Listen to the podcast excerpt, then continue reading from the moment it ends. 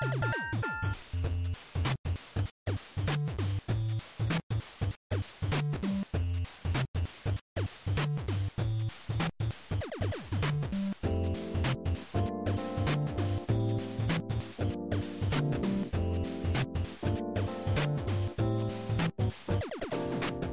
い、ファミリーステーション第112回です。はーい、こんばんは、ドラグーンです。クリンクです。はい、よきです。はい、えー、この番組は大分県大分市を中心に活動しているおっさん3人が、えー皆様からのお便りを中心にゲームの話などをあだこうだ喋るポッドキャスト番組です。超久々に説明。どう 久々？うん、うんまはい、先月はあ、ですか。撮らなかったという。先月は撮りまあーしたね。ねえ、あの、前回は、こう、ペース、また戻りますよ、みたいなこと言っておきながらね。あ まあ、しかも前回は自分は休んでおりますし。えはい。はい。まあ、夏ですよ、夏。今日は暑い2017年の8月の15 15の、日です。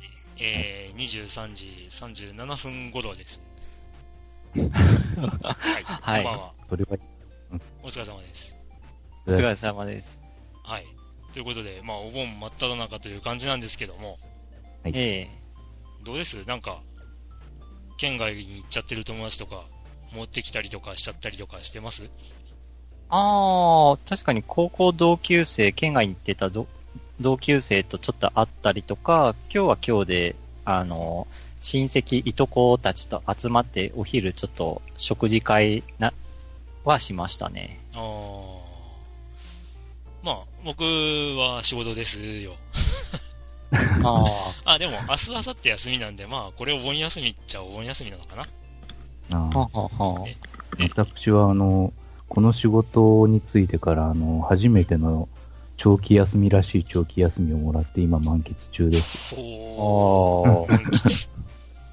はい。という、えー、3名がお送りいたします。はい。今回も皆さんよろしくお願いします。はいはい、よろしくお願いしよます。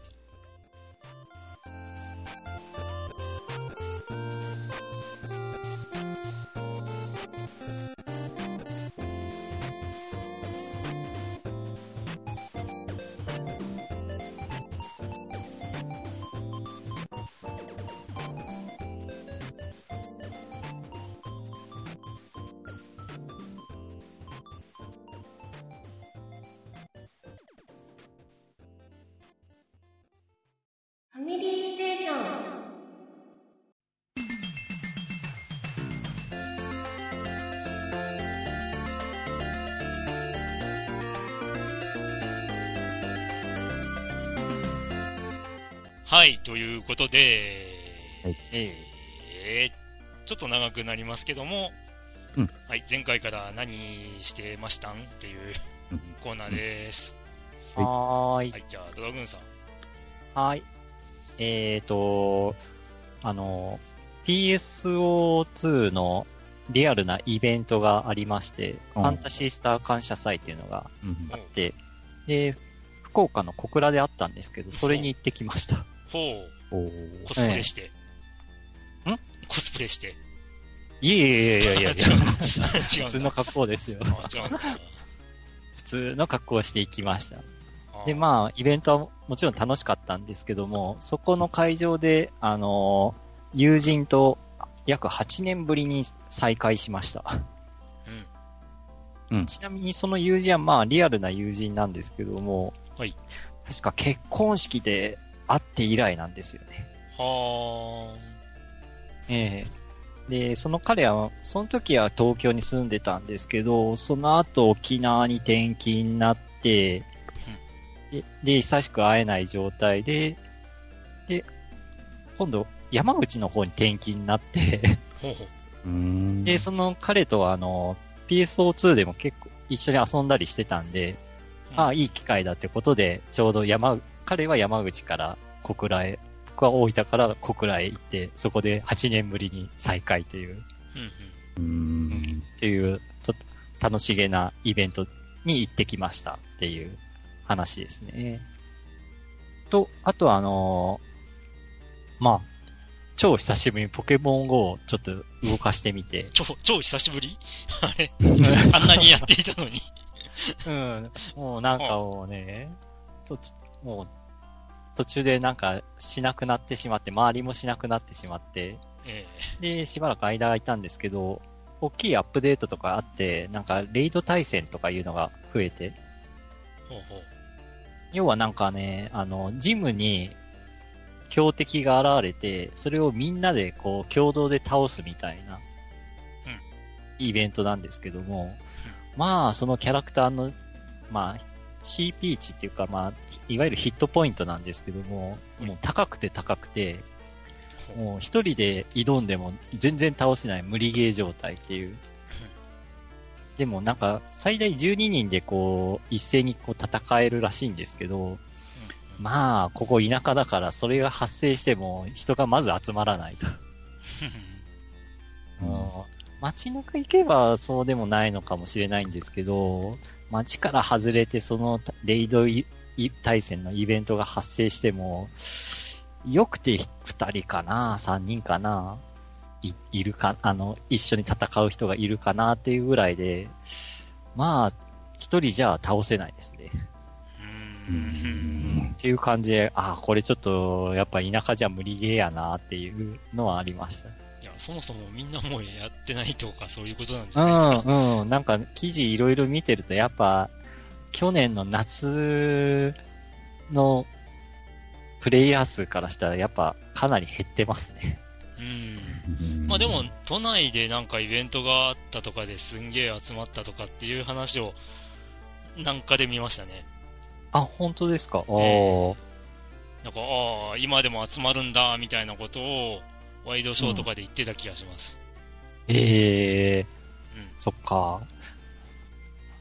ああ、まあ、すまあそうですけど、まあ、でもやっぱ田舎はこんな感じなんだなってうん。思いました。うんまあそんな感じ。ゲームはもうちょっとやっぱね、リアル子育て上、ゲーじゃないですけど、そっちにもう思いっきり時間取られるんで、うん。もう大変です。もう、うちにいるときは大体お、僕はその娘を見、面倒を見たりとかするんで、うん。だからもうなんかこう、腰据えてゲームっていうのはね、本当難しいなって子育て中はちょっと思いましたね。ははそんな娘はついに寝返りましたね。寝返った。そう。ついに娘寝返っちゃっ なんか裏切った的なた。そうそう。響きそうですけど。同僚にそれを話したら、え？って言って、うん。連邦側ジオン側どっち？とか言って、どっちに寝返ったのとかいうガンダムネタで聞聞かされ。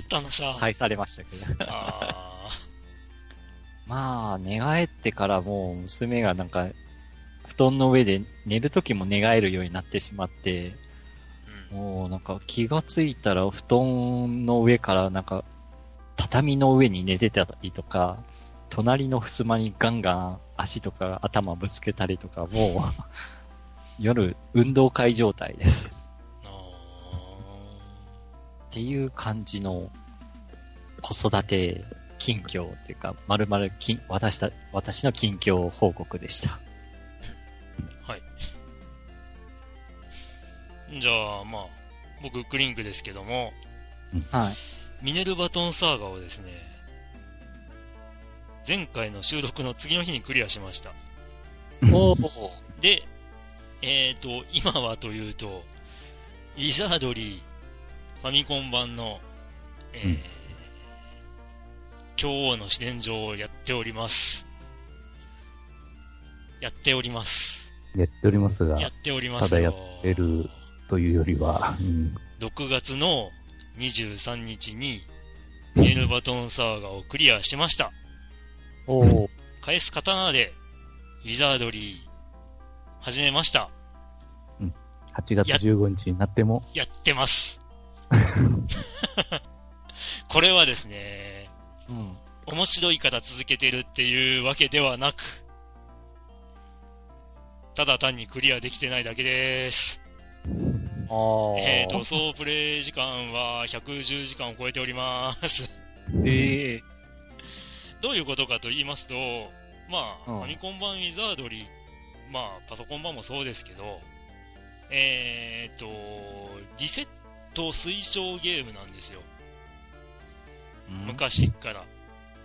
なんかあるとリセットすれば助かるよっていうのが、うんまあ、あ僕とかは初めてファミコン版を触れた時からもう当たり前のように言われていたことで、で、まあ、ふと、今、こう僕があの、昔のゲームをノーヒント、まあ、極力攻略情報を見ずにプレイっていうことをやってきてるわけなんですけど、まあその中でウィザードリーをやるなら、じゃあリセットなしでやるかっていう、まあそういう決意を持って始めたわけなんですけど、これが辛いのなんのっていう、もう、もうね、もう本気で心折れ、折れたな、あれは。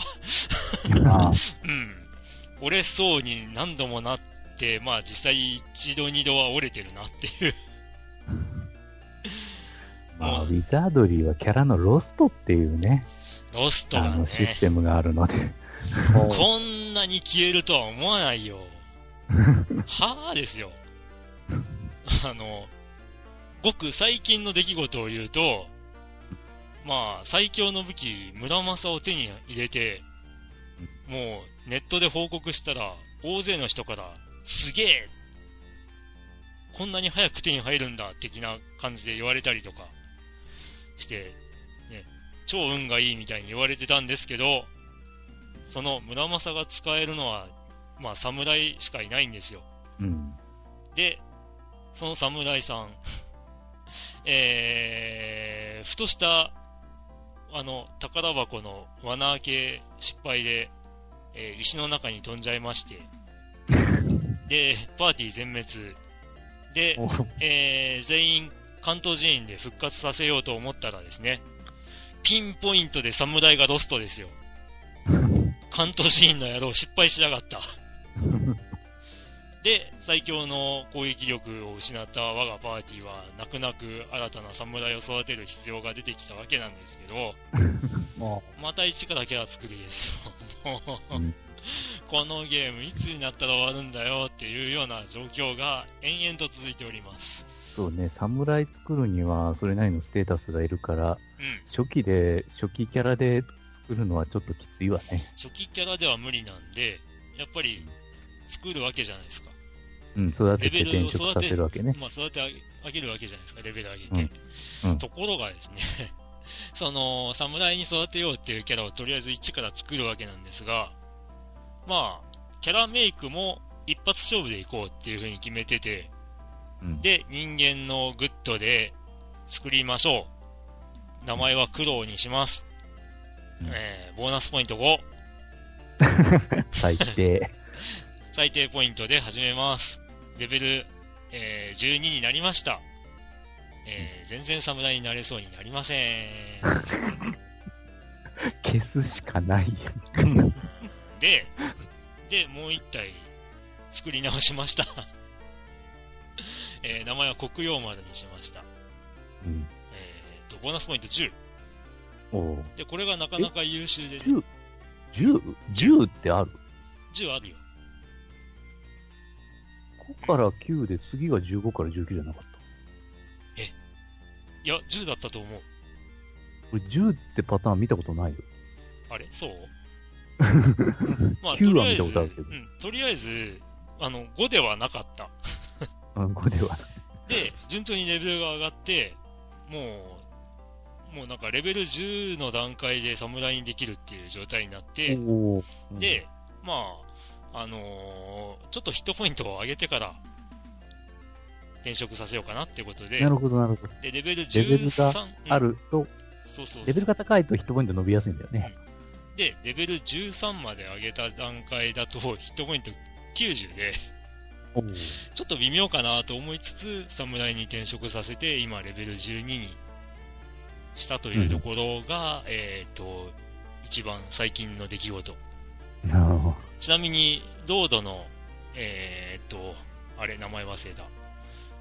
ロードがいるんだけど、彼はレベル17になって。なんとカドルトを覚えました。そうなん。もうそこまで行っちゃったのね言。っちゃいました。いや、すごいなって思った。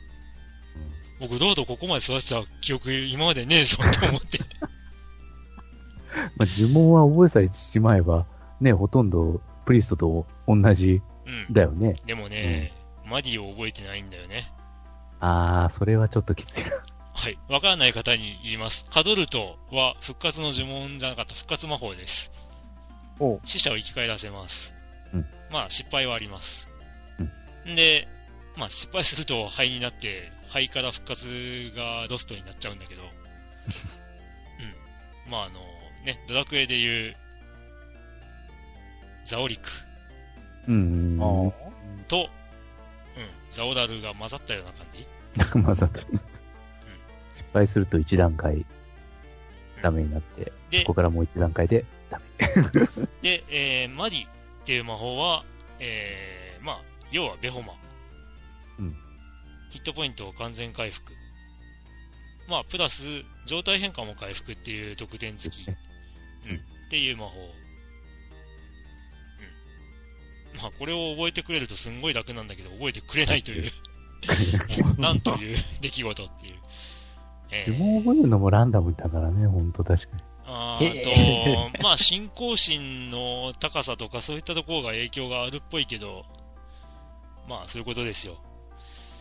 で、この辺がね、あの、リセットありだと、えー、酒酒場じゃない、宿屋でレベルが上がって、あの、レベルが上がって、ステータスが上がり、まあ、なんと、このゲーム、ステータスも下がるんだけど、うんえー、ステータスの上がり方や下がったりとかした時にリセットすれば、レベルアップのランダムがやり直せるそうそう。のね。ううんん。それすらも封印しているので、ひどい時にはね、転職をしたばっかりの人間のキャラクター、クリンク君がね、うん信仰心2とかになったことがある。レベル6の段階で。おいっていう。ん、クリンク君ねあ、魔法使いだったのをうんビショップにしたんですよ。あで、魔法使いからなんで、まあ、レベルが上がると僧侶の魔法を覚えていくはずなわけなんだけど、信仰心が下がると。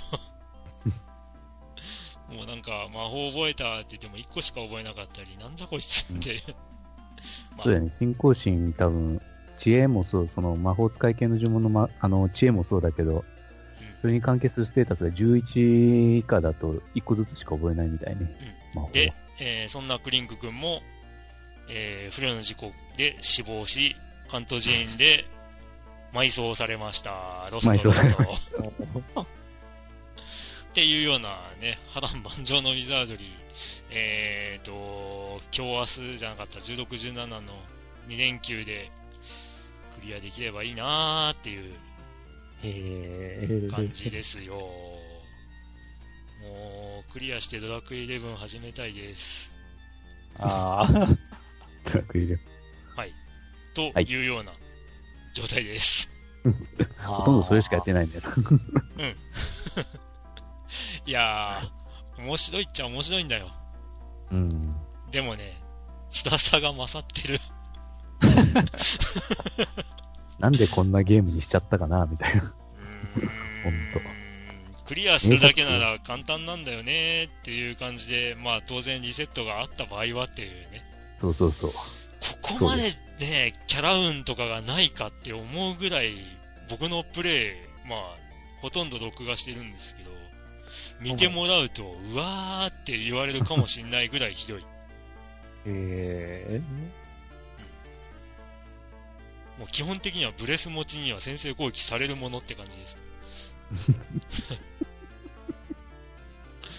もうブレス持ちが7体とかいて、全員ブレス測れた日にはもう全滅ですからね。うん。ほぼ確定だね。で、わー、明治10とか出やがった。逃げよう、逃げれない。ダルト、ダルト、ダルト、ダルト、全滅。ア ダルト。そうだ。ね、グレーターデーモン出た、勝てねえ、逃げろ、逃げられない、マダルト、マダルト、マダルト、全滅。てなね。全滅すると、どうなるかっていうと、あの、僕のキャラ運が悪いっていうのはここにもあって、全滅すると、死体はそこに残るんですけど、どまあ、それを回収に行けばなんとかなるっていう、言えば言えるんですけど、どえーと、昔僕が聞いた感じだったら、うん。放置してる時間が長いと、ロストしちゃうよっていう。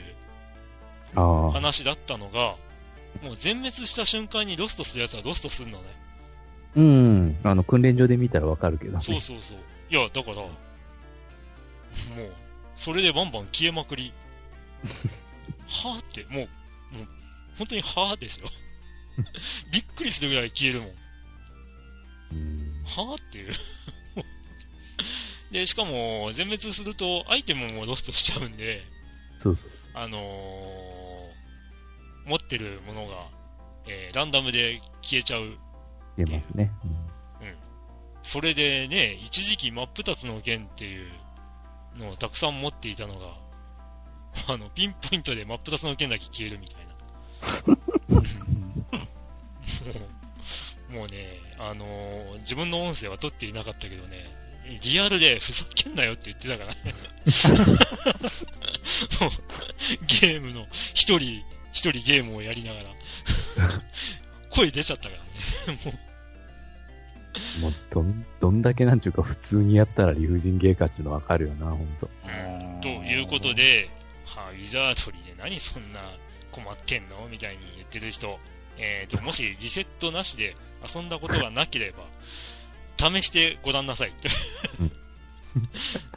ぜひ試していただきたい。うんあなたの運がいいかどうかがわかるので、運がいいといいね。ということで、えーと、僕のはい。はい。では、よきお願いします。はい。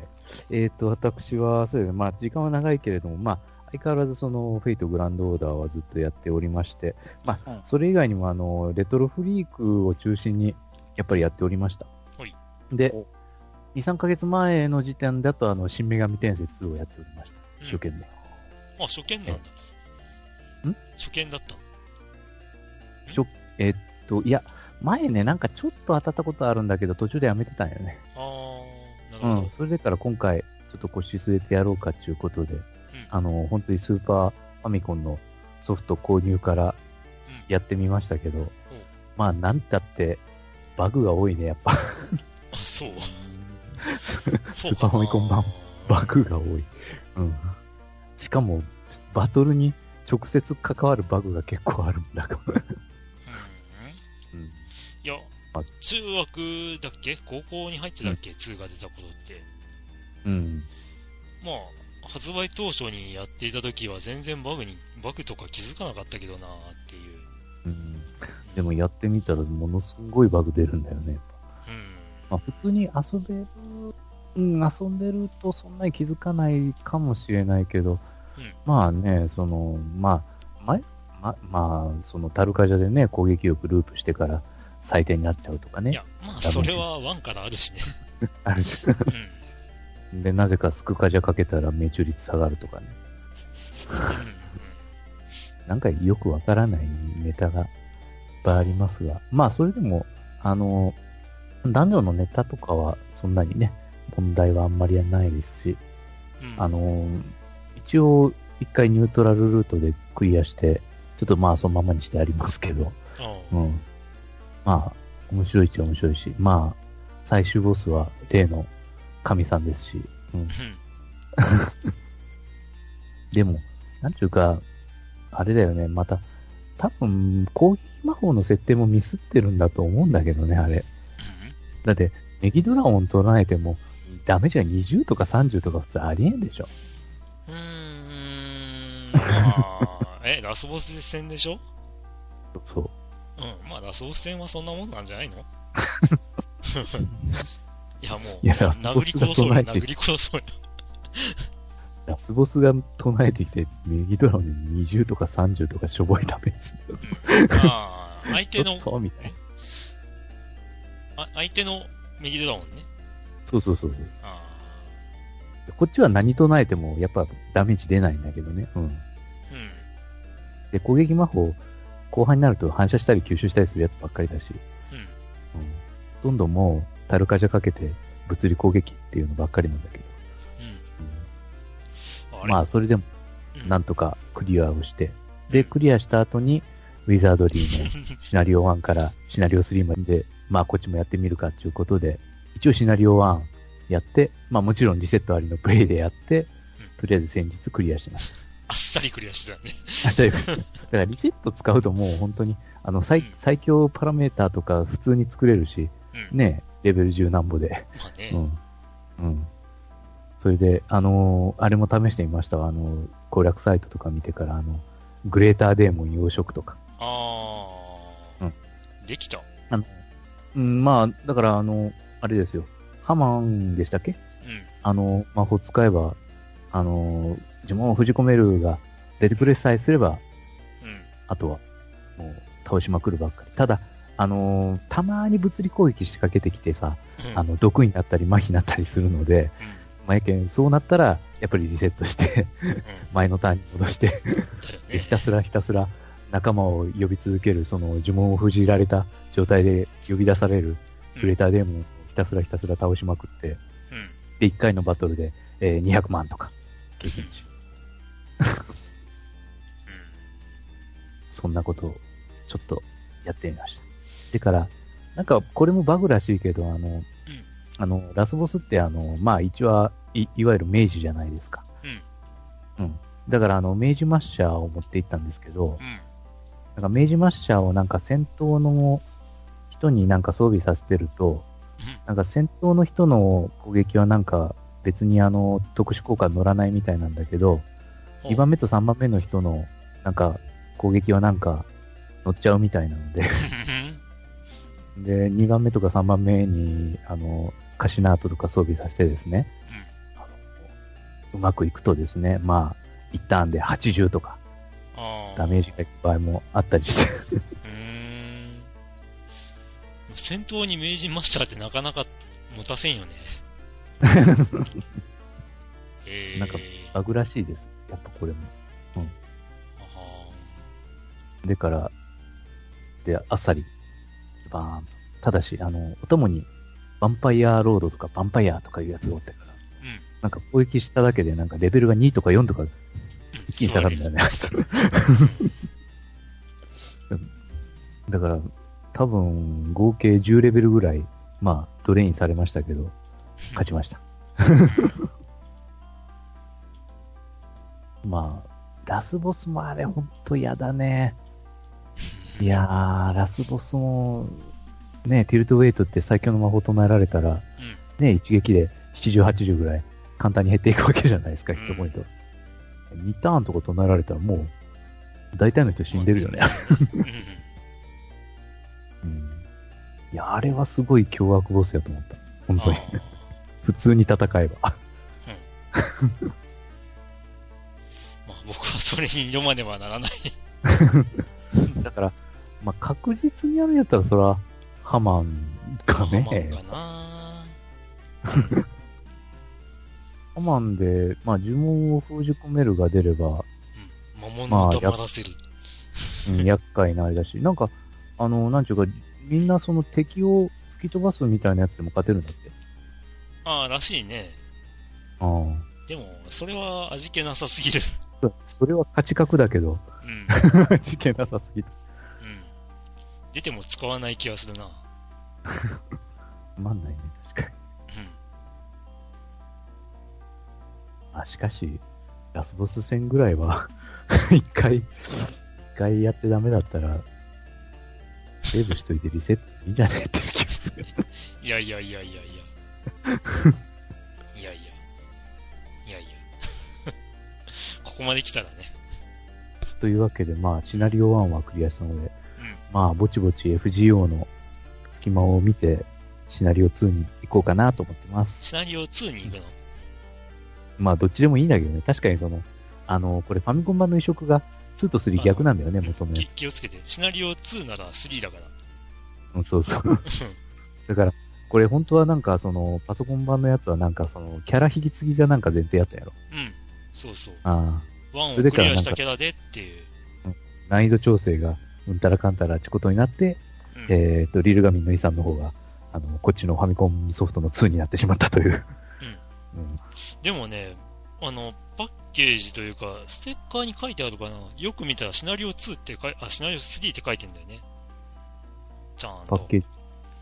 あの、カートリッジのステッカーはどうかわかんないけど、うん。あの、箱にはね、ウィザードリー、シナリオ3って書いてんの。あ、そうなのうん。ニルガミンのさん。うん。わあ、ちゃんとシナリオ3になってるってびっくりした。なるほどね。いや、まあ、カセットの表にはそういうことは書いてないけど。あただ、あのうん、さっきの国用丸君、ボーナス9でした。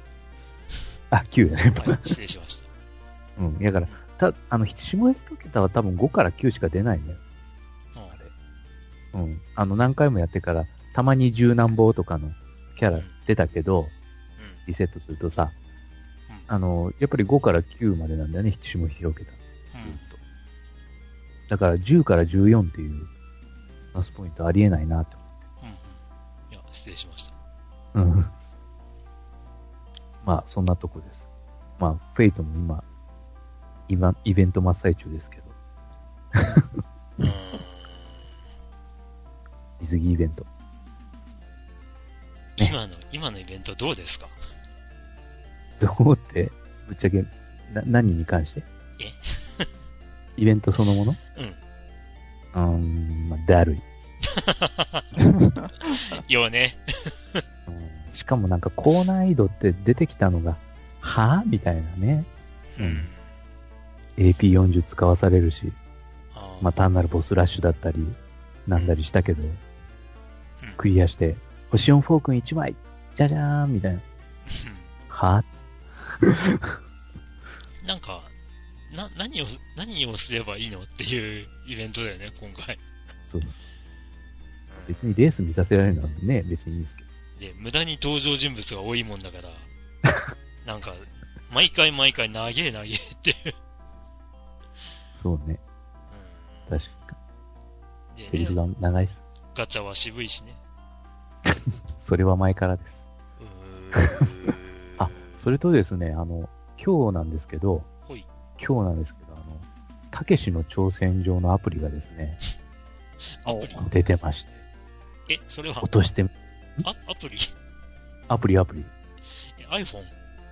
iPhone でも出てます。え、あ、それ iTunes。うあん。、アンドロイドもあるってこと？多分あるんじゃないか アプリだったんだ。な。アプリです。おてっきりあの、レトロフリックでやってんかと思った。あ、いやいや、ああの、自分があの、ウィツイッターで次々画像上げてますけど、あの、下にあの、うんあの、操作もパッドとかあるじゃないですか。えー、リードあパッいや、見てない、見てない。ババーチャルパッドっていうか、ド。ええバーチャルパッ えー、ド。で、でも、あの、結構、忠実に移植してると思いますよ。へえ。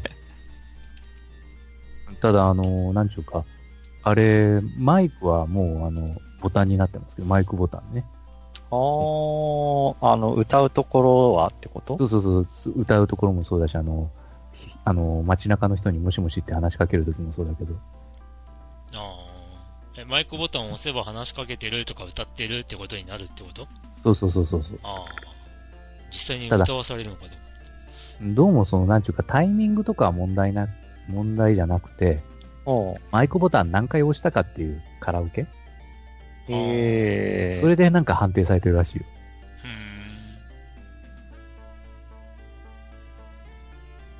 まあ、やけど、なんか、あの、ハードモードとか無敵モードとかいうのが追加されてるみたいなんだけど、ハードモード？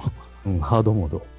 だけど自分がなんか落としたやつじゃなんか、ちょっと、なんかまだ、なんかできませんみたいな、あれになってて、これが単なるアプリの不具合なのか、それともクリアしたら解放されるのかちょっとわかんない。クリアしたら解放なんじゃないかな。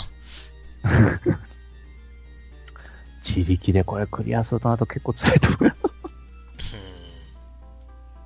あ。ハングぐらいだからね、やっぱ。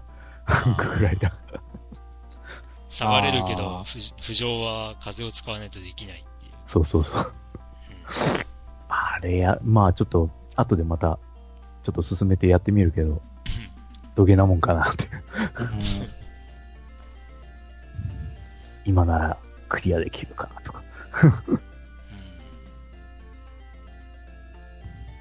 まあなんかあの、セーブはなんかあの、メニュー画面で、セーブデータが2つ一応なんかセーブできるみたいなので、あであの、やり直すときはあのタイトル画面からコンティニューや右の方に行って、うんてかで、セーブデータを選んで、それで再開という。あ。あパスワードじゃなくなったんだね。そうそう、パスワードじゃない。うんあの、でもあの、相変わらずあの、親父を殴るっていう選択肢はある。あ。ああ。で、選ぶと死ぬ。うん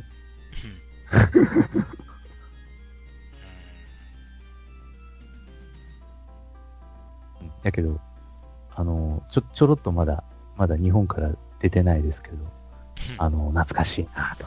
あツイッターに今日、あの、スクリーンショットをいくつか上げてますので、懐かしい、あれを楽しみたい方は、どうぞ。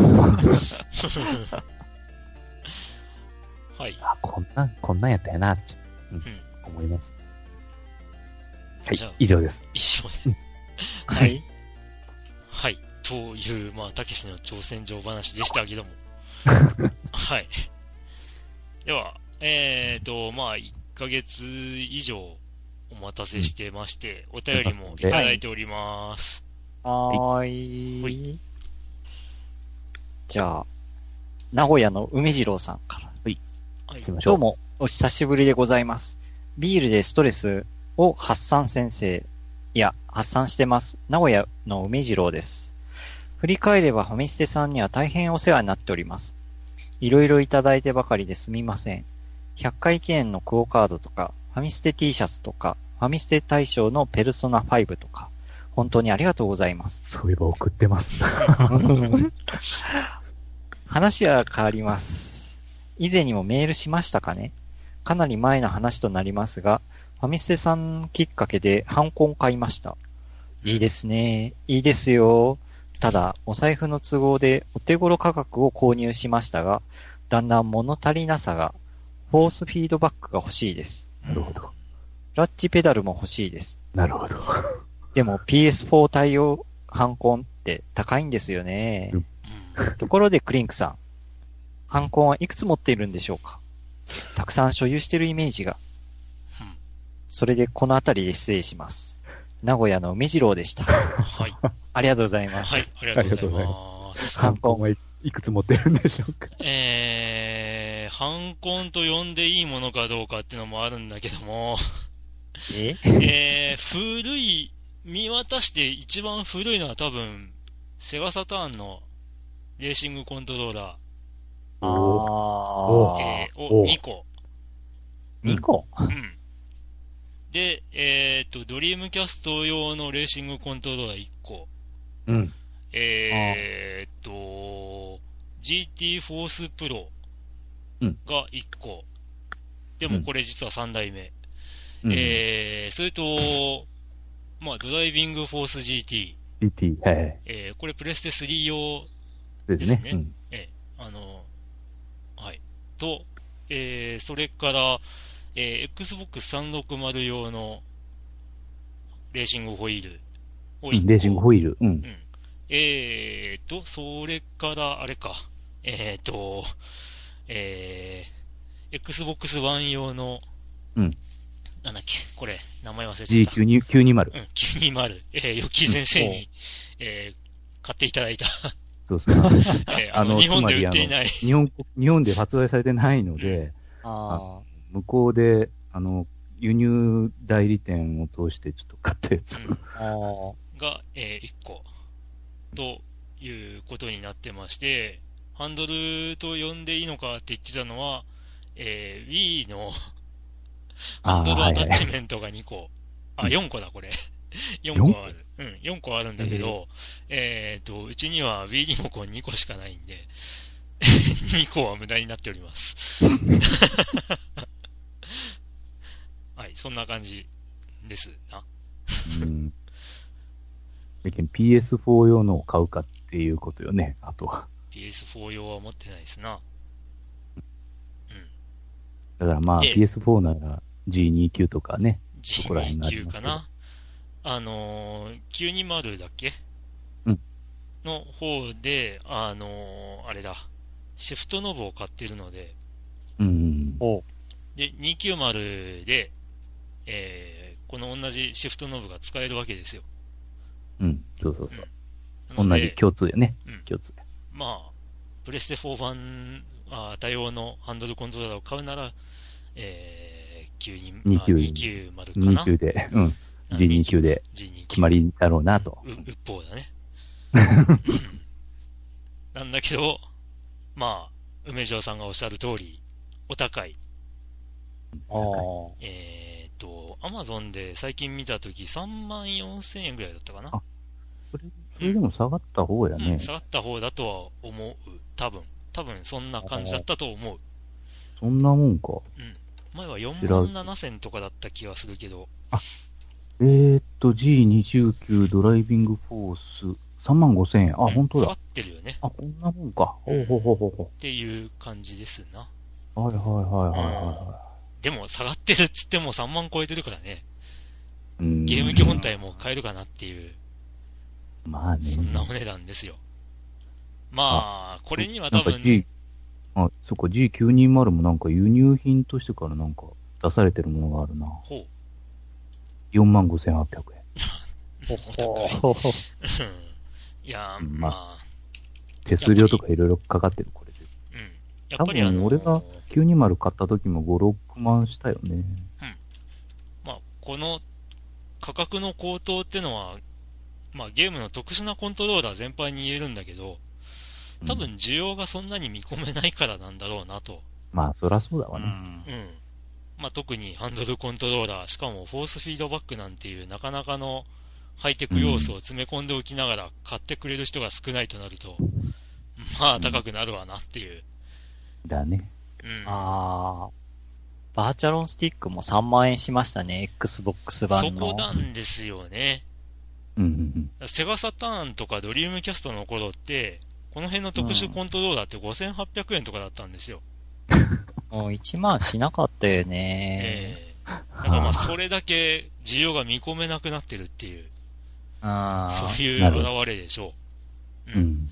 で、話してて思い出したんですけど、うん。あの、PSVR 買いました。あ。え？って、忘れてたいやいやいや。いや、買ったっていいですよね。うんあ、いやいやいや、か、うん、買っては、買うのは全然 OK なんですけど、ん初めて知ったんでびっくりっていう。いや、すっかり忘れてました。そうね。確かに。うん。ど、どう ?PSVR? あーっとですね、いや、いいですよ。うん。いいです。おううん。えーっとですね、あの、映画とかを見ようと思うと、うん。あの、映画館の真ん中あたりの席に座ってる感じで見れます。うんああ、そっか、普通の、なんかこう、まあ、ブルーレイとかも見れるんでしたっけ？見れますね。だから、あの、映画館でこの映画見たかったなーみたいなのがあったら、PSVR で、えっ、と、シアターモードで見ると、うんあ。の、割とその感覚が、こう、味わえ。ます。うん。だからこれはすげえなと。映画好きにはたまらんなという感じですよ。で、ソフトはあんまり試してないですけど、うん。あの、シン・ゴジラをやりたいやりたいと思っていたので、まあシン・ゴジラを試してみたんですが、まあ、ぶっちゃけこれはいまいちだったなっていう、まあ、デモンストレーション映像って感じで。で、うん。同じデモンストレーション映像っていうんなら、えー、傷物語かな？あの、えーと、西尾維新の物語シリーズのアニメ版、まあ、傷物語っていうものの、なんというか、えーっと、まあ、プロモ映像みたいなもんなんだけど、それは、まあ、10分にん満たないぐらいの映像なんですけど、まあ、なかなかな VR 体験をさせてくれる映像で良かったです。おー。で、ね、ツイッターで、あの、VR おすすめ、PSVR おすすめのコンテンツなんかないですかっていう話をしたら、えっ、と、DMM 対応してるんでどうですかっていうふうに言われてて。えー、まだ試せてないという。へえ。深くは掘り下げるなっていうね。感じであ ちなみにあの、ファミコンのね、あのーまあまあ、レトロフリークとかも、こう、つなぐことによって、えーシアターモードで遊べます。あー。なので、まあ、映画好きにはなかなかおすすめですあよー。あー、そっか。うん。まあ、僕が楽しみにしてるのは、グランツーリスモスポーツですけど、あー、対応してるんでしたっ VR け対応。でも、こう、思ったんですよね。部屋で、ハンドルコントローラー、まあ、まだ買ってないけど、ハンドルコントローラーをセットして、机をうん、こう、バーンと広げてね、うんハンドルコントローラーをセットして、で、あの VR のヘッドセットをつけて、うん。で、やってる様を思い浮かべると、割とシュールよなと。その姿を撮影して、うん。客観的に第三者視点で見てみると、うん。面白いことに、多分ね、僕は口元はヘラーっとしてると思うしね。なんだこいつは、みたいな。まあ、いっちまってるぞ、みたいな。まあ、かつてね、バーチャルボーイで遊んでるのを激写してネットにアップされてた人とかいたけどね。あ え、その知らんうちに？あれは笑った。という。それはちょっとなまあ話は脱線しちゃいましたけど、えー、やっぱあの手のコントローラーって、あった方が楽しいというか、うまい下手は別にして楽しいっていうのはやっぱり大きいと思いますわ。うん。そうね。うん。ー。うんまあ今出たバーチャスティックなんて、ね、サタン版2本と、えーうんドリキャス版1本と、えー、360版1本うちにありますけど、おーうん。360版はいただき物だったりするんですけどね。うんうん。うん。まあ、やっぱこの辺のね、体感できる、えーアイテムっていうのは、まあゲームを楽しくしてくれますよ。うん。うんうんうんうんうん。なので、まあ、梅次郎さんも、ぜひ、フォースフィードバック付きのものを お買い上げいただいて、ぜひ。うんうん。えー、ダート4あたりをなるほど。楽しんでいただければと。うん。はい。はーい。うまくまとめましたか。まとまってんのかな？はい。では、続いて中ちゃんマンさん。はーい。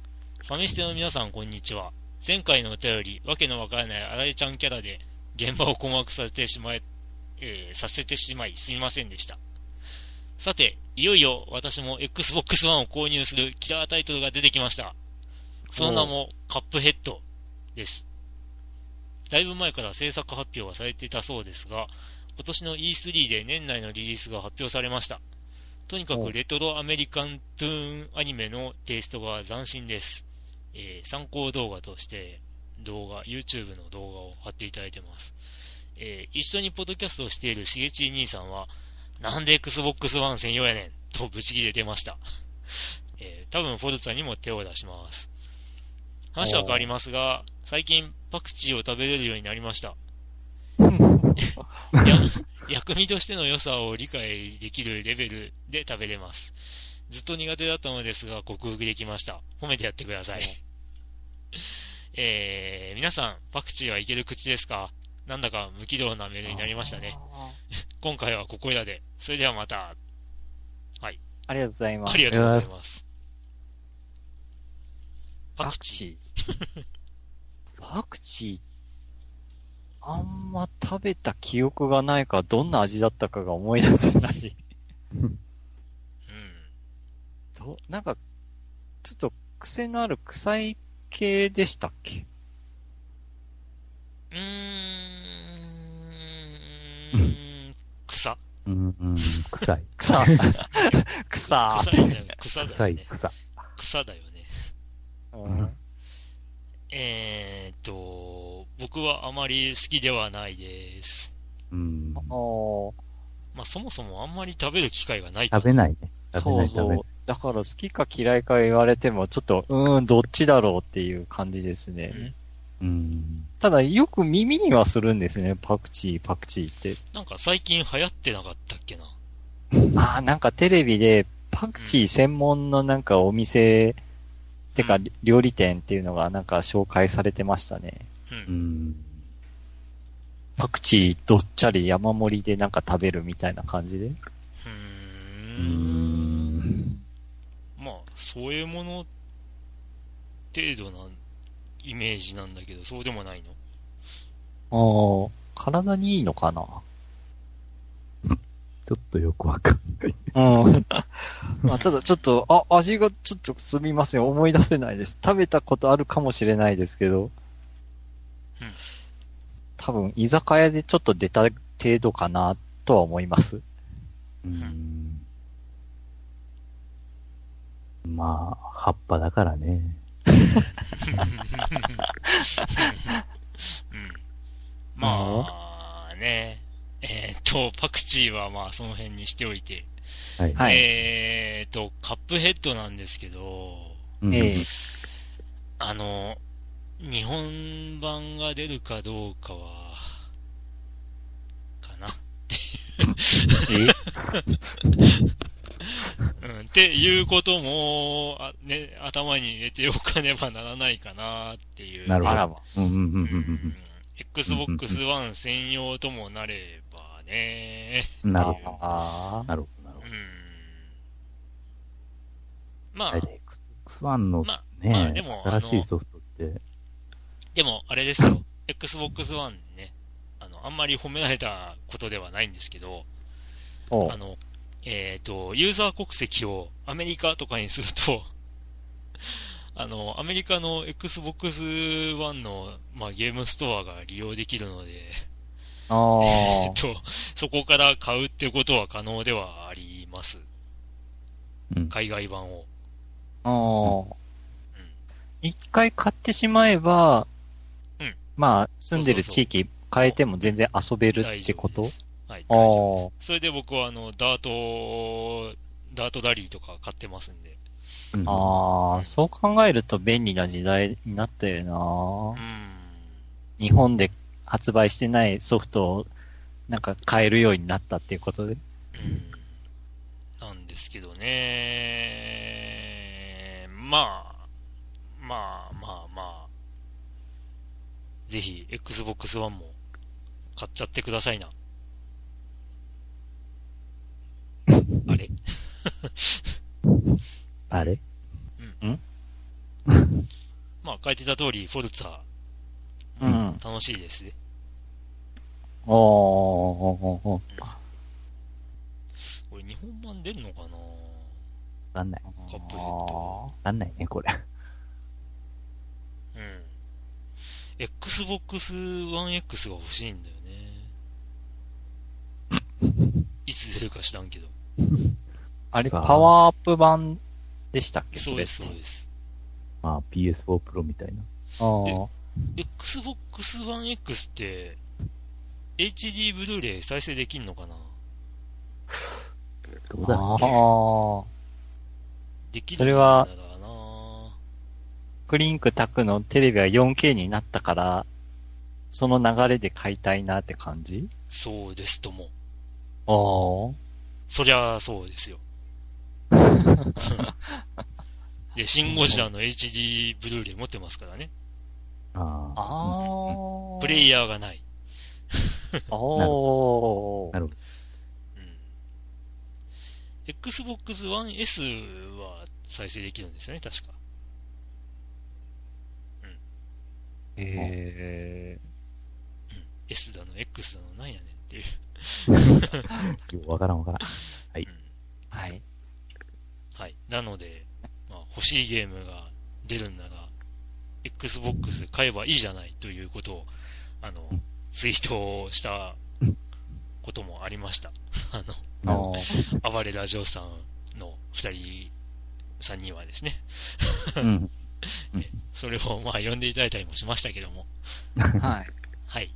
ということで、はい。えーはい Xbox 買えばいいじゃない。っていう結論に結論がそれ落ち着きました。はい。はい中ちゃんマンさん、ありがとうございます。ありがとうございはい、ありがとうございます。はい、えっ、と、続いてのお便りは、稲川牧原さん。はい。お？まあちょっとあの、初めからね、あの、ちょっと調子が違うんですけれども、読んでみたいと思いますうん。ある晩ね、牧原はいつも日課のニコニコ動画のゲーム実況を見てたんだけどね、7月7日、七夕、明けてもう8日だったけどね、その日は豪雨で涼しい夜だったんだ。ワイワイとしてる男3人の実況者の声の中に、女性の話しかける声がしてきた。あれ？おかしいな。俺疲れてるのかな？夜中3時だしな。と思いながらも、やっぱり女性の声がしてるんだよね。そろそろテレビを見ると、何も映ってない。ああ、やっぱり俺疲れてたんだなと思って、パソコンの画面を見た瞬間、出た何万ダブ何万ダブその女性の声は、パソコンの別のウィンドウで開いてた動画の音声だったんだよね。え？どんな動画か、それは、おっと残念、ここで時間だ。また今度な。怪しい。牧原の本当にあったちょっと怖い話。カン。怪しい。怪しいぞこん。ばんは。怪しすぎる。ストーリーテラーの牧原です。あれ？これで終わるとゲームの話してないな。じゃあもう一つ本当にあった怖い話を。最近牧原はスマホの乃木恋にかまって 毎日やってるんだけど。はい乃木坂か。うん第5回彼氏イベントってのがあって、イベントチケットをゲームの中で獲得すると告白できて、成功すると彼氏になれるという流れなんだけどね。ここであの、おぞましいことが起きてしまったんだよね。牧原は、白石舞ちゃんに告白しようとしたんだ。チケットを前使って、告白したんだ。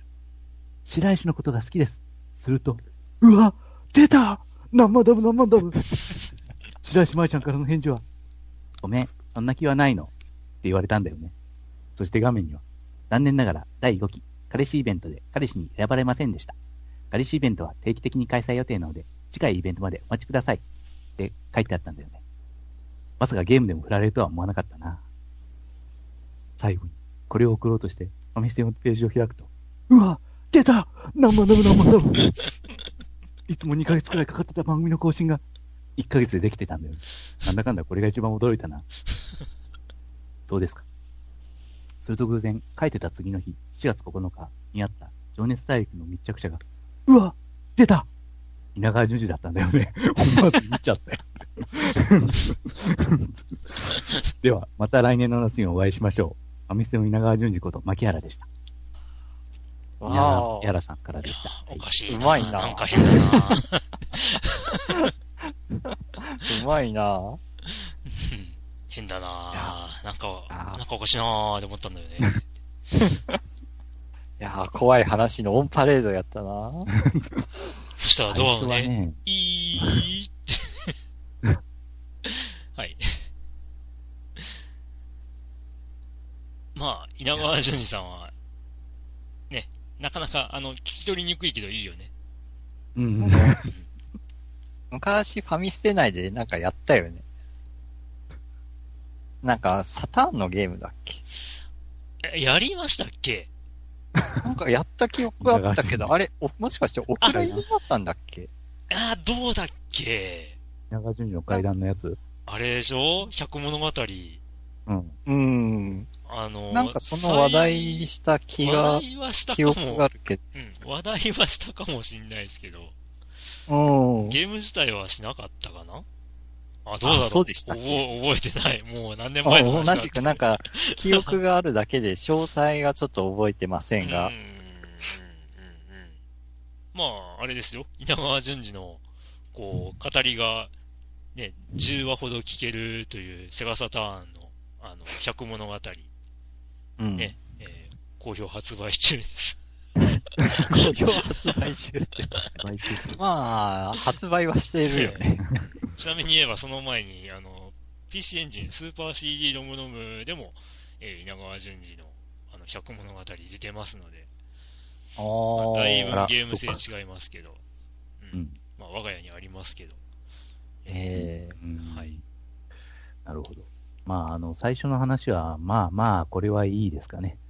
ー、え、あの、女性の声女性の。声。女性の声ね。まあなんかツッコミどこ満載でしたけど。何を見ていたのか。もし DMM。まあ、それは、うん、それは永遠の謎にしておきましょう。次が、乃木恋っていうあのスマホゲームですね、これは。えああ。へえ、彼氏イベント。えーチケット5枚使って告白したら、ごめん、そんな気はないよって振られたと。AKB じゃないんだね。うん、俺もそう思った。の乃木坂の方に今行ってるんだと思って。あ、そう、そう、AKB といえば。ん？まゆゆが卒業するらしいですって。あら？と、収録前にちょっと、うんあの、ね、日テレ考ニュースで。もういいいい年のはずだよね。いや、そこまで行ってないはずですぜ。でももう20代半ば。半ば いや、実はそこまで詳しく知らんっていうね。23歳。のはずやったと思うけど。23歳です。うんん ?23 歳です。あ、そうですか。渡辺真由。ああ、いいんじゃね？若い。はい。そその辺も次回、牧原さんからなんかお便り来そうな気もしますね。いきなり乃木坂だからね、ほんと。うーんいや、ま怖いあ、話。とりあえずん、マッキーさんは、あの、その手のゲームがお好きなのかなと。あね、AKB もうん、うんそうだったし。そうだよね。ね。えー、しかし、うんえー、彼氏イベントとか。あ。まあなんかチケット5枚っていうあたりがなんか、ああ、AKB グループらしいなっていうなんかこう、感じるっていうか、なるほどね。課金でまたこのチケットゲットできたりとか、そういうパターンなのかなとか。でしょうね。うん。そんな気がする。いや、まあね、我々もさ、こう、あのキャラ欲しいだ言うて、ね、ガチャガチャ回しまくってるから。しておりますからな。うん。人のこと言えんよって話なんだよね。まあ確かに。ここっち架空のキャラだからね、ほんと。もうね、よほど実在のね、人物の方に、こう、ね、お金をこう、ね 出した方が、なんか、建設的ですよね。まあ、これほんと、お金、これ、このスマホゲーム使ったら、あの、あれだよね、乃木坂の収益になるよね、絶対これ。うんなありますよね、多分ね。いろんな商売があるな というわけで、今回は、えー更新が2ヶ月ぐらいで、うん。うんえーはいなんとかなりそうですという。なんか、いつものパターン怖にくないですよ、今回は。ほ ら怖くないよ、怖くないよ。あーありがとうございます。ははい。ありがとうございます。い。えー続い続いて、て、はい、うんどうぞ。はい。アントニオ・牧原2017。元気ですか？元気があれば何でもできる。元気があればお便りも書ける。ということで、引き続き怖い話を。へへ、冗談だよ。怖くて聞かないのは困るからね。さて、近所のゲームショップの現状は、早稲田にあったスクリーンブー2017年1月9日閉店。跡地現在、靴のかがし、かがし屋。えーっと、下郡にあったジョイフレンド2016年12月6日閉店。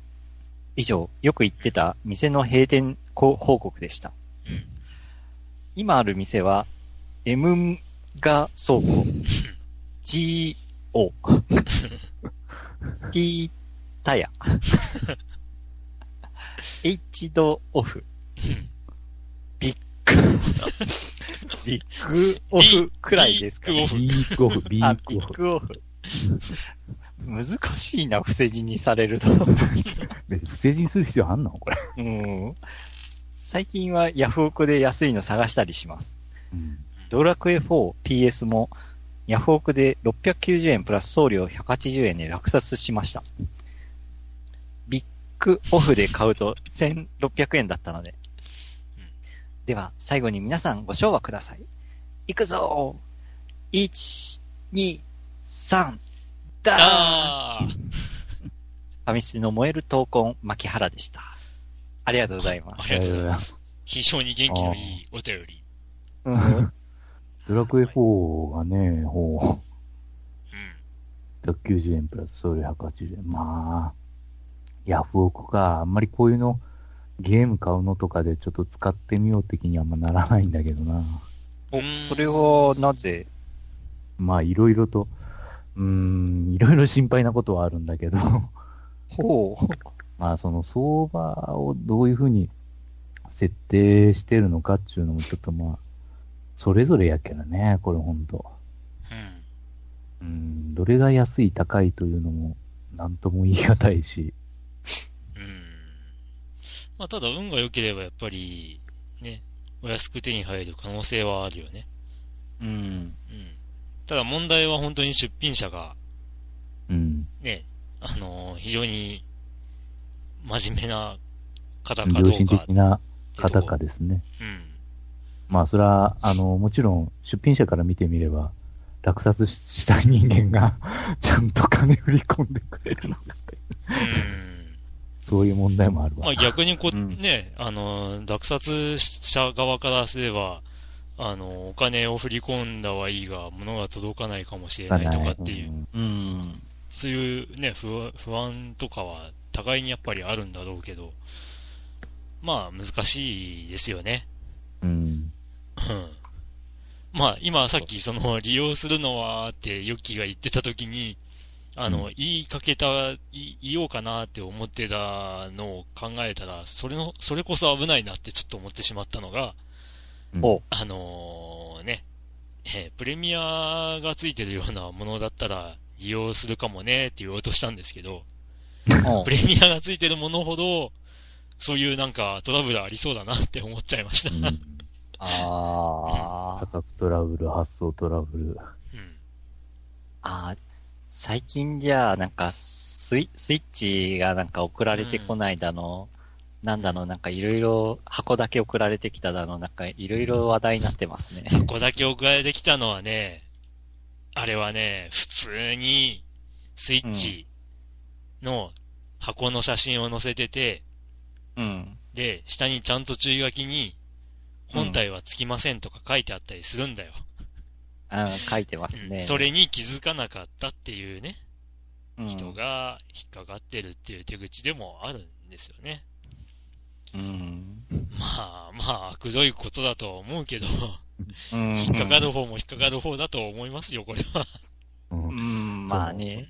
本当にあの iTunes カードのあの、カードの番号をああ。写真撮って送ったりとか、ええみたいな。えー、なんかやっぱ中学生とかららしかったらしいけど、あーうん。どうでしょうね、こういうのも。うーん。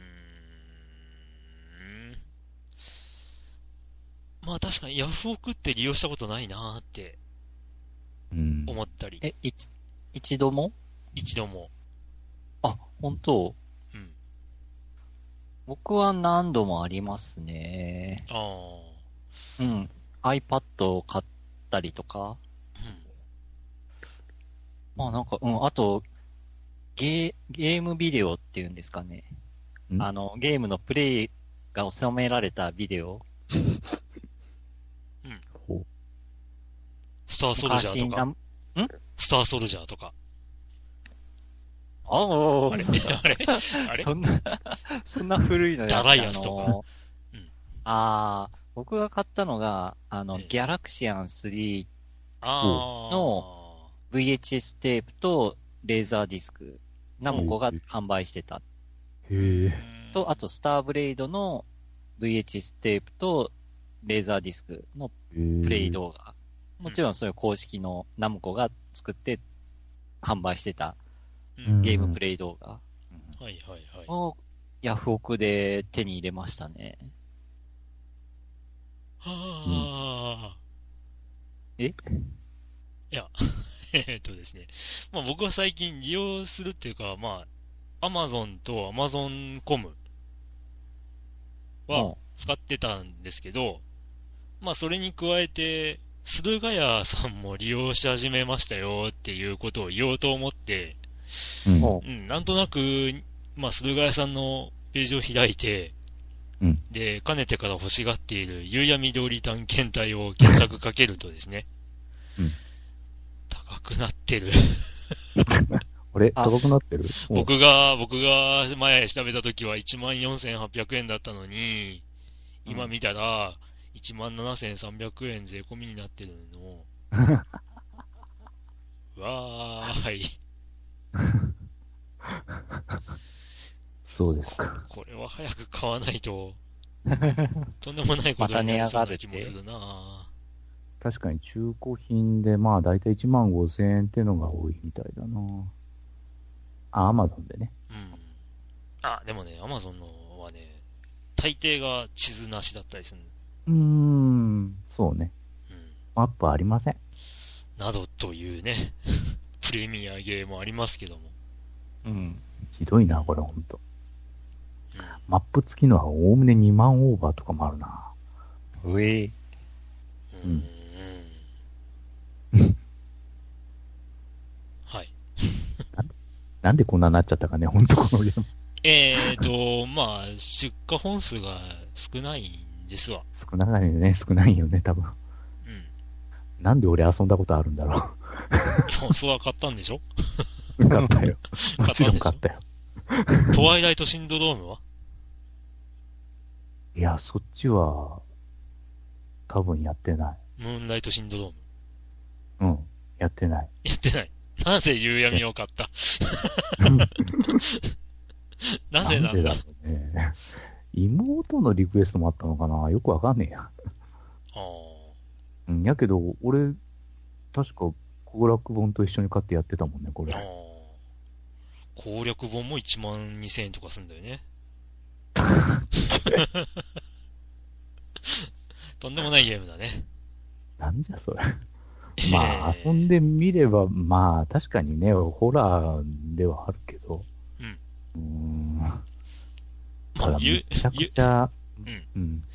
めちゃくちゃ難しいからね。夕闇通り探検隊がどういうゲームかというと、うん。まあ、今でいう箱庭な世界観で、えっ、と、アドベンチャーゲームうんで、しかもホラーを題材としているっていう、そういう、まあ、話、言葉だけで説明すると結構不思議なというか、珍しいゲームですよ。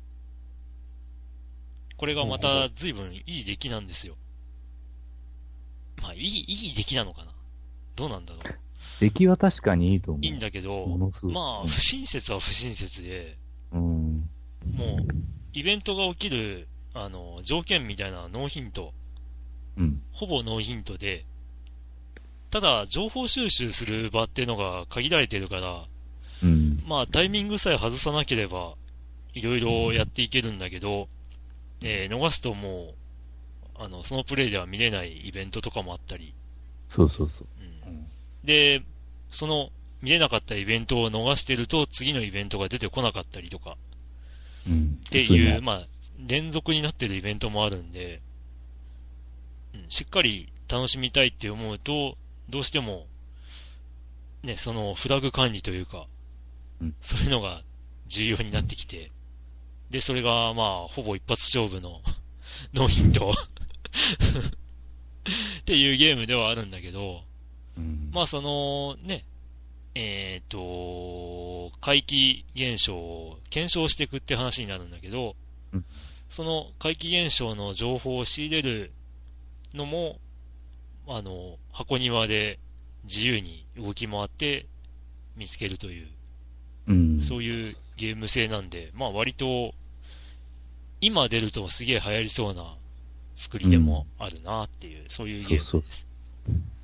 だから、その、結局、まあ、隠しパラメーターみたいになってるけど、結局その、あの、まあ、ちょ、ちょっとネタバレかもしれんけど、結局あの、最初に、あの、言われるのが、あと100日で誰か死ぬっていうふうに言われて、うん。で、隠しパラメーターなんだろうな。何にも言われないしね。やけん、あの、一日進むごとに、そのなんかライフポイントみたいなのが隠しであって、はいはいそのはい。、一日ごとに一個減っていくんだよね。うん普通だと。まあ、それを、その、増やしたりもできるんだけれども、うんあの、例えば地図上の特定の場所通っただけで何ポイントが減るとかね。うん。そういうのもあるし。神社に行くと回復したりとかね。そうそうそうそう。そう。まあ、一日一回、まあ、お参りすれば、1ポイント回復とかね。うん。うん。やけど、通っただけで1ポイントマイナスとか、そういう場所もあるし。うんあれでしょ鉄橋の下とかでしょそうそうそうそうそう。うん。いや、近道、結構近道っていうか、通りたいようなところだからうん。困るんだけど。まあ、割と、まあ、人気の高いゲームでもあって、えー、プレイ動画とかを検索かけるとすぐ出てくるので、うん。まあ、どんなゲームか興味を持った方は見てみるといいです。ただし、今、プレイしようとすると、うん。えー、コ先ほど話した通り。ちなみに、地図がないもんって言ってたら、地図は割と重要という。そうそうそう。ほまあ、どさっき言った通り、こに行けばいいかっていうのがまずわかんないのよね、ほんと。箱庭って言ってた通り。で、しかも主人公たちは、その場に住んでるんで、当然のように、そこにあるっていうのを知ってて、そういう前提で話しちゃうから、プレイヤーは、え、どこに行きゃいいのっていうことになって、そうそううそうそいう時に地図を見なきゃ、どこに行けばいいのかがわからないっていう。ああ。しかも、あの、ちゃんとあの、リアルタイムに時間は進んでいくので、迷いでもしようものなら、はい、もうアウト、みたいな。タイムアウト、話が進められませんでしたって、え なかなかな、ね、高難易度なゲームでもあるんですけど、かなり、あの、ノーヒントじゃ最後の最後は絶対無理だった。よ。最後まで一応プレイしたけどさ、攻略本見て。うん。と。うん。というね、牧原さんの怖い話メールの後のメールで、こういう話になってしまったけど、怖いゲームの話。えー、ちなみにドラクエ4は僕はファミコン版をおすすめしたいかなっていう、え BGM 的に。ああ。ほ戦闘のし、まあ戦闘の曲がめっちゃめちゃ良くてね。僕ドラクエの中で今のところ通常戦闘、まあいや、全部の戦闘を含めてかな。自分が知ってる限りでは、ドラクエ4の通常戦闘の曲が一番好きです。ううんほで、前話しましたよもちろね。んその、第5章のってこと？んそれとも？第第1章から3章と、えー5章。なんか抜けてる章があるみたいな。4章は曲違うから。戦闘シーンの曲違うからね。まあね、違うね。うん。だってね、あの、多分、ドラクエビルダーズのスタッフも、うん。ドラクエ4の通常戦闘の曲がすごい好きだったっぽくて、うん。各章の、あの、ボス戦の曲がこれになってますからね。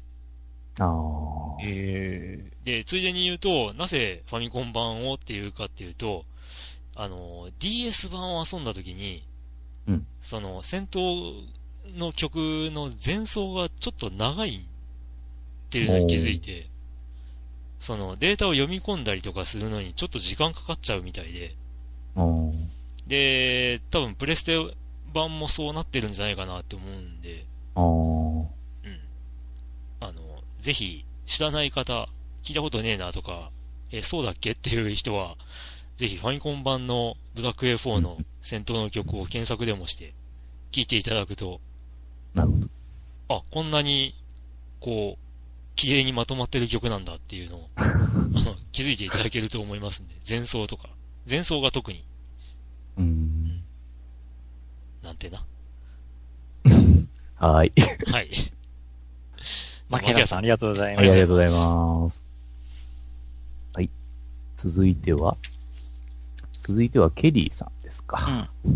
えっ、と、ケリーさん。えー、皆さん、おはようございます。ありがとうございます。えー物忘れが多くなり、えー将来認知症になるのではないかと気になる年頃になってきました。うんそんなわけで頭の体操を少しはした方がいいのかなと思い、数読を始めました。えー 3DS のバーチャルコンソールであったので購入しました。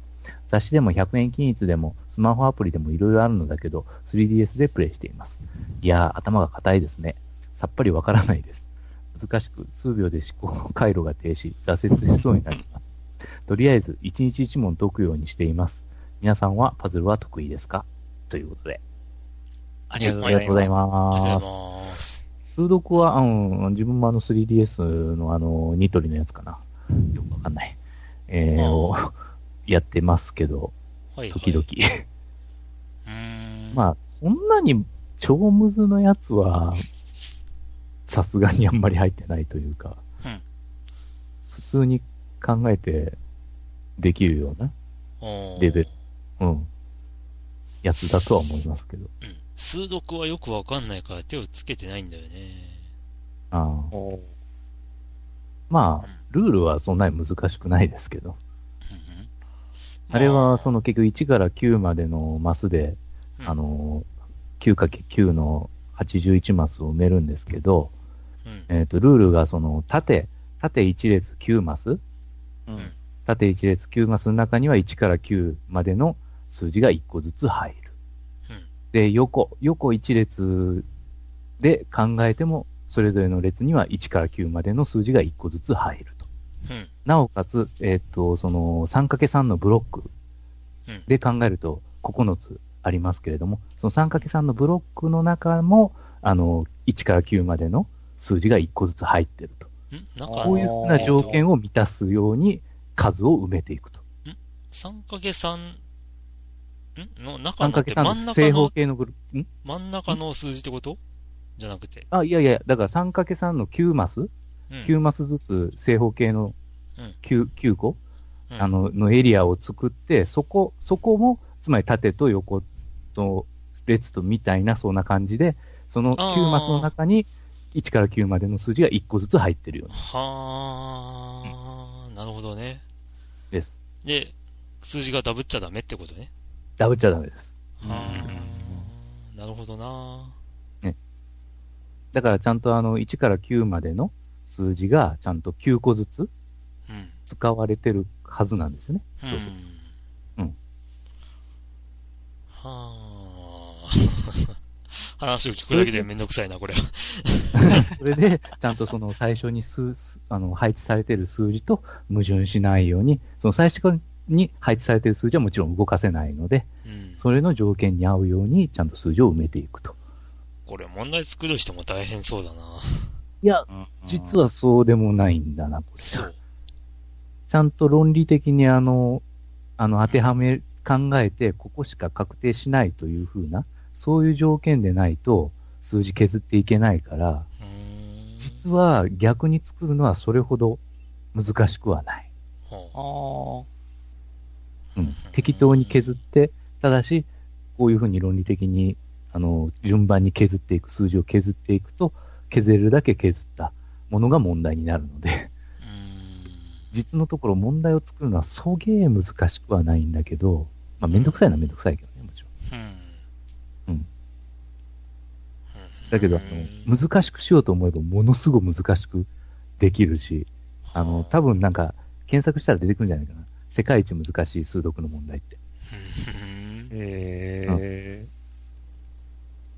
あの、論理を何重にも重ねて、ただし、絶対確定できるというか、はあ。そういうなもので、100%もちろん確定できなきゃいけないんですけど、もちろんあの、ここは何だと仮定してこう進めていくという、うん。そういうことをももちろんありなんだけれども、あの、絶対この、あの、一通りしかできないというような、あの、問題で、一番難しい問題はこれだ、みたいな、はあ。そういうふうなのが多分出てると思います。ネット上検索したら。うんどうやって解くんだっていう、本当 まあ、とりあえず僕は、あの、イラストロジックでいいです。ピクロスってやつだよな。だってね、絵が完成するのは楽しいじゃん。うん。うんまあ、ついでですけどね、絵は本当。まあね。うん。まあ、パズルで思い出したんだけども、えー、レイトンシリーズの新作を買ってますわ。そうですね。うん。ちまちまっと進めて、第3章の途中ですわ、今。あうんまあ、結構あの、まあ、あの、おなじみのパターンの問題から、うん。結構新しいような問題もあるみたいで、自分もまあ、いつか買おうかなと思ってますけど。あー、スマホアプリがあるよ。あ、そうやね。スマホアプリも。スマホアプリで買えるよ。千1400円とかじゃなかったっけな。うん。うん。そうだそうだ。3DS で無理に買わなくてもよかったと。まあね、3DS なのにうん 3DS き、あ 3D 機能がないんだよ。あ、そうだったね。うん。3D 機能なし。へあ、で、ツイッターでもツイートしたけど、うんドラクエ11うんの 3DS 版うんって、あの、2D でも遊べるんです。あ、あの 2D にするね。3D グラフィックスじゃなくて、あの、なんていうか、奥行きのあるような絵じゃなくて、もうファミコンの頃のようなドット絵。2D のドット絵で遊べるんですよ。うんうん。っていうのはまあ知ってたんですけど、よくよく考えると、うんなんと 3DS では 2D で遊べるっていう言葉もなかなか、あの、味わい深いなと。ややこしいな。まあ、3DS 機能を除いた 2DS なんてのも出てますし。まあ出てますな。で、パズルはどうですか？パズルは、ドラグーンさんードラグーンパさん。ズルゲームって、そういえば自分、や、なんかやったかなってうん。思い出せないんですよ。うん。ゴーストトリックス。ごそうだね。あー、あれ、あ、そっか、あれパズルになるのか。ちょっとそう言われたらそっションだったか。うん。でもなんかこういう、数読とか、ピクロスでしたっけ何でしたっうんうん。けの、それ系はやった記憶はないなぁって。ああ。他パズルゲー、ゴーストトリック以外なんかあったかな？なんか代表的なパズルゲーって他何かありましたっけ？まあ、あるとしたら、まあ、落ちゲーとかもそうですよね。あー、そしたら、え？落ちゲー、ぷよぷよもパズル？まあ、アクションパズルみたいなもんでしょうね、あれは。あー、じゃあ、そしたらテトリスぷよぷよか。うん。パズル、え、じゃあぷよぷよ得意かって言われると、うーん、そこまで上手かったかっていうと、うま、そんな上手くなかったしな。まあうん自分もあんまりやってませんしね、ぷよぷよは。うん。対戦パズル玉なんて名前のゲームもありあます。ああー、あったねー、パズル玉とかパズルボブルとかあったな、そういえばう。ん。あー、マジカルドロップ。うん。うん。あー、懐かしい。まあ、パズルゲームもたまにやりましょうか。頭のまあ体操。うん。面白いですよ。うん。うん。得意かって言われると得意じゃないかもしれない。まあ、これは、まあの、僕はもう常々言ってるけど、どんなゲームも得意かって言われると得意じゃないけど好きっていうね。あー。なるほど。はそういうもんですよね。い。ピクロスは面白くて、あの、3DS でダウンロード版が割と定期的と、定期的なのかな？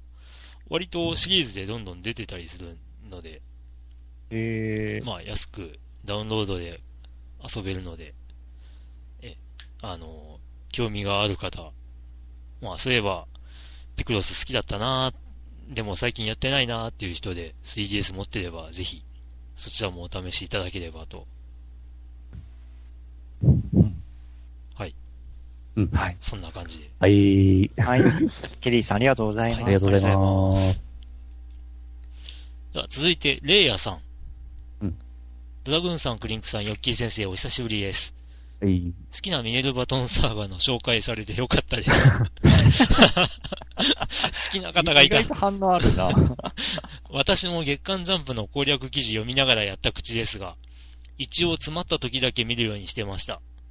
当時は、最終メンバーの一人が迷宮に引っかかっていなくなるクリア不可のバグにはまり、一からやり直したという辛い思い出もありますが、面白かったので気を取り直して最初からやってましたね。すげえ。あーはい。続編がファミコンや、ファミコンには出てないですかね。スーパーファミコンにあったのは知ってましたが、世界観が昔のパソコンのゲーム、ディグラスにも繋がっていたのは驚きです。エルダースクロールズシリーズのオブリビオンやスカイリムみたいに壮大な世界観になり得たのに、シリーズが続かなかったのが残念。いや、割と続いてた方じゃないかなって 僕は思うんですけどね。えっと、古いパソコンのゲームが消えていくって話ですが、時期で消えていくのはともかく、作品として消えていくのは残念ですね。エニックスとかの大手でも、アンジェラス、悪魔の福音などの、えー名作アドベンチャーゲームが今週末期に移植されなかったために、このまま消えていきそうな感じですし、過去 PC エンジンに続編が出るという話はあったんですけどね、作品自体が開発中止になりました。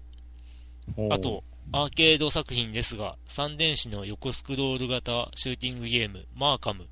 確か、ゼビウスと同じ1983年ぐらいに稼働してた作品だったと思います。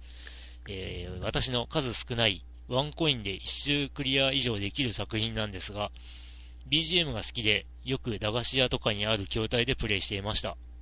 バーチャルコンソールやゲームアーカイブスで復活、あ、復刻しないかなと常々思っています。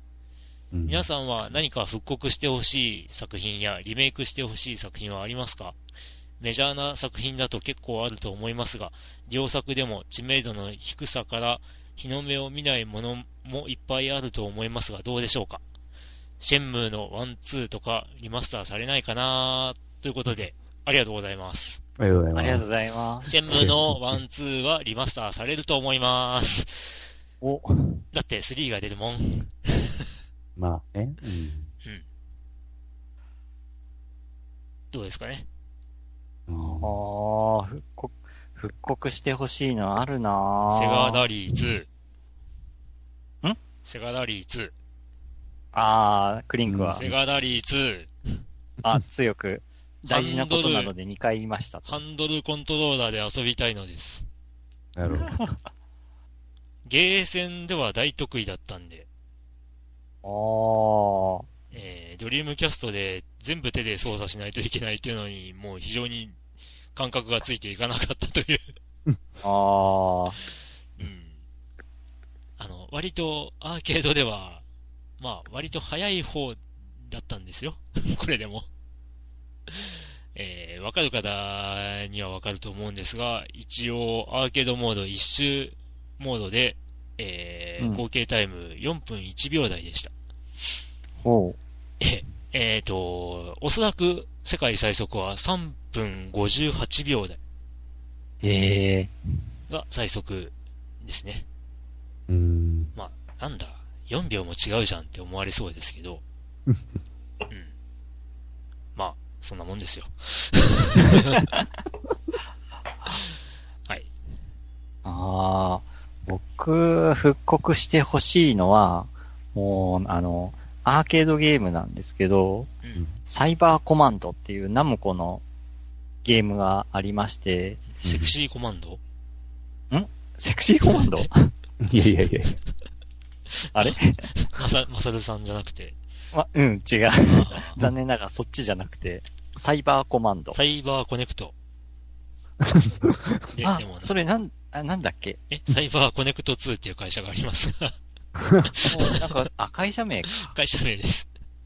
なあ何を何出してる会社だったっけ？ませんあ、い、いろんなゲーム出してますよ。おうん。あの、詳しくはググってね。はい。ということで、あの、サイバーコマンドっていうゲームなんですけど、多分他の人知ってるゲームって言ったら、サイバースレッドって知ってる人、あーはいはいはい。あれ、の、まあ、続編っていうと、続編？全然世界、はあの、世界観違うんで、続編とはちょっと言いづらいんですけど、ほまあ、ゲームのシステムとしては同じです。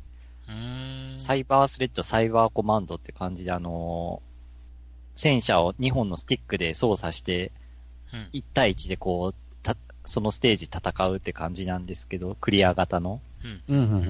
で、まあ、サイバースレッドは、プレステで移植されて、うん。さらにあのー確か、Wii の方かななんか、バーチャルコンソールでもあった気はするんですよ。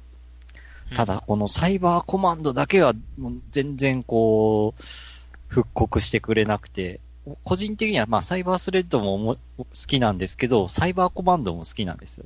うんで、ゲーセンで結構遊んだ方で、もう、これは早くこう出てほしいなと思いつつ、もう、なん、もう20年以上経つんですけどね。うんで、サイバースレッドのサントラは出てたんですけど、サイバーコマンドのササントラは出てなかったんですよ、ずーっと。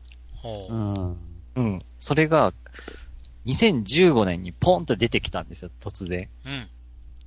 あ、あのーアーケード基盤から直接音源を録音して、そんでこう、ついにサイバーコマンドのサントラが出たっていうことで、僕も予約して買ったっていう口なんですけど。それは公式に？こ、あの、公式っていうか、ナムコレーベルじゃないんですよね。ああのーその当時、ナムコに所属してて、作曲してた人たちが独立して、あの、まあ、いろんな曲作って提供してんですけども、うん。まあ、その人たち、あの、リッチレーサー作曲してたりとか、うん、リッチレーサーシリーズとか、あと、ギャラクシアン3とか、あとなんかまあ、その当時のナムコの曲、なんかいろいろ作曲してた人たちで、うん。うん。で、まあ、このサイバーコマンドもその人たちが作曲した曲と。うんで、その人たちがなんか独立して会社作って、まあいろいろ曲作ってたんですけども、2015年にその人たちが、多分その人たちが持ってるアーケード基盤使って曲を録音して、まあなんかこう、リマスターっていうのも変かな、なんだろう。まあ綺麗にして、やっと CD 化してくれたっていう。うーん。まあ、ある、ある意味公式。まあそうですね。そう。だから作曲者が自らうん。CD 化してくれたっていう、非常に僕にとってはありがたいお話だったっていうう。ん。うん。いや、もし、まあ話うんうんもしナムコレベルから出てたら、もしや？っていう 流れかなって思ったんですけど、あー、じゃないんですよ。すね念ながら。だから復刻するうん。気配は全くないんですよね。このサイバーコマンド。すごいアーケードでやって、すごいこの世界観好きだったんですけども。うん。うんうん。と、あとはまあ、あの、エア、これもナムコのアーケードゲームなんですけど、エアーコンバットとエアーコンバット22っうん。ていう、あの、フライトゲームうん。があるんですけど、それも復刻してほしいなと。これはあの、後にプレプレステで、あの、エースコンバットとして、なんかちょっと形を変えて登場したっていう流れで、だからエースコンバットの元祖がアーケードのエアコンバットとかエアコンバット22が、それっていう感じなんですけども。うん。うん。っていう感じで、もう、ナムコゲームばっかりなんですけど、もう本当なんか、高校大学生の時に結構遊んだアーケードゲームなんで、ぜひ復刻してほしいなとうん。いうものはありますと。うん。うんあー、ユッキー先生なんかありますか？あー復刻ね。復刻リメイク。まあなんか自分が思ったようなゲームはな大体復刻とかされてるからね。ああ、いいなぁ。そう。うん。まあ今もしなんかやってほしい人、まあ今の時代ちょっと回り回ってちょっとどうかなとは思うんだけれども、うん。例えばあの、ポートピア殺人事件とかをリメイクしてみたらどうゲーなんちょっと、ちらっと思ってたんだ。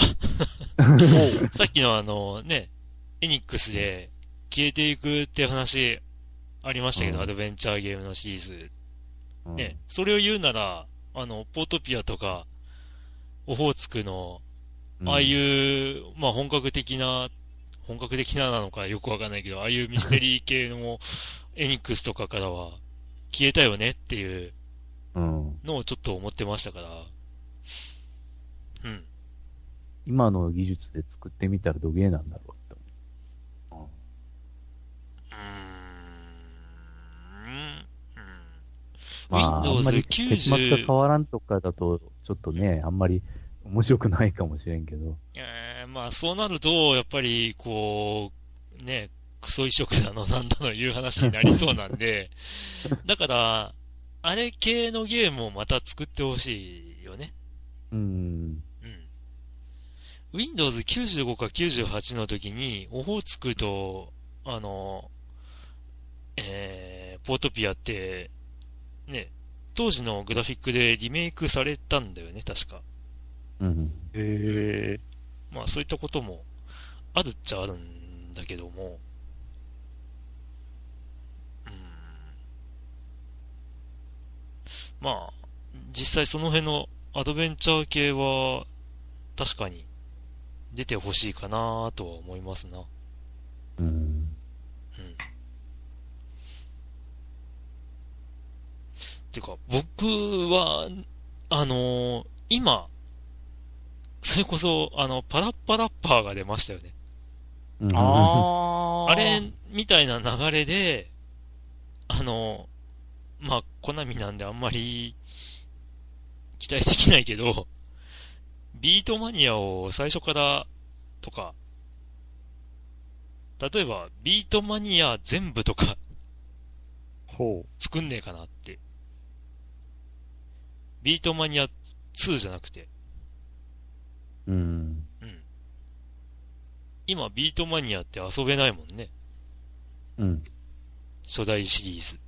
そうだよね。えーと、んテン、テンミックスまで行ったんだっけ？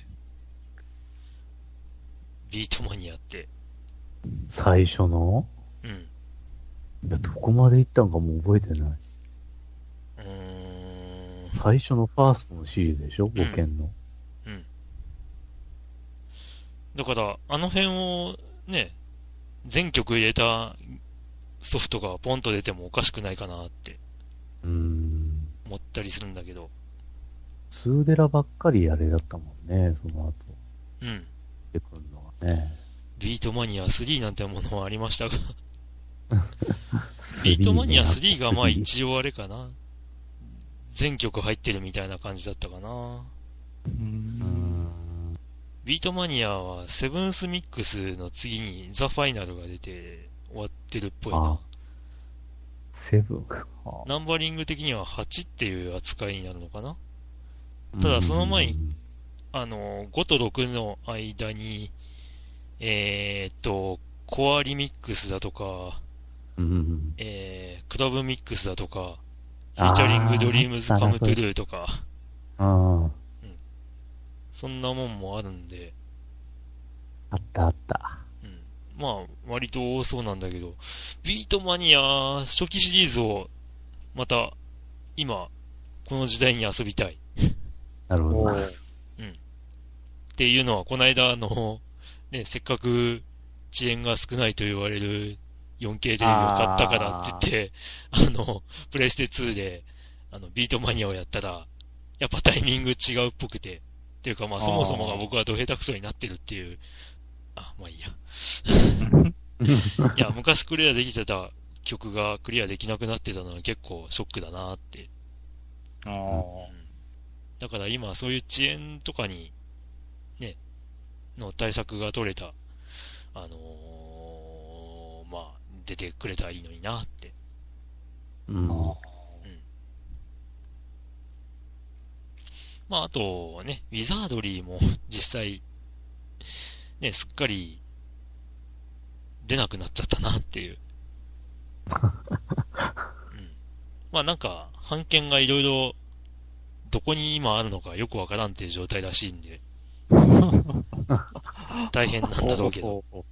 そうね。なんかそういうことになっとるらしいよね。らしいねうん。どうなってんだっていう。ただ、ウィザードリーは、まあ、和製ウィザードリーってシリーズが、こう、続いてたけど、まあ、今は止まってるっぽくて、うん。まあね、続かなくなっちゃったなっていう。ドラクエやファイナルファンタジーは続いてるけどもっていうね。まあ今、そういうふうにあの、デブトーク RPG みたいなうん。システムで、うんそういうのを入れてどうかな。しかも、ロストまであるとどうかな。辛いよ。でも、ね、アトラスが武神だっけ？うんってのを出してて、それがウィザードリーなんだよね。うん。で、しっかりロストもあったらしいから。うん。まあ、レベルドレインとロストはやっぱきついっすわ。うん。はい。まあそんな感じですかな。はい。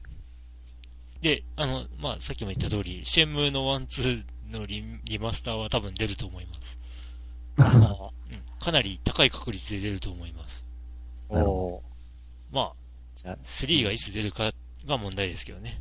あ、多分、1、2のクリアデータとか引き継いでとかっていうので、3につなぐっていうような作りになりそうな気がするあーと思ってます。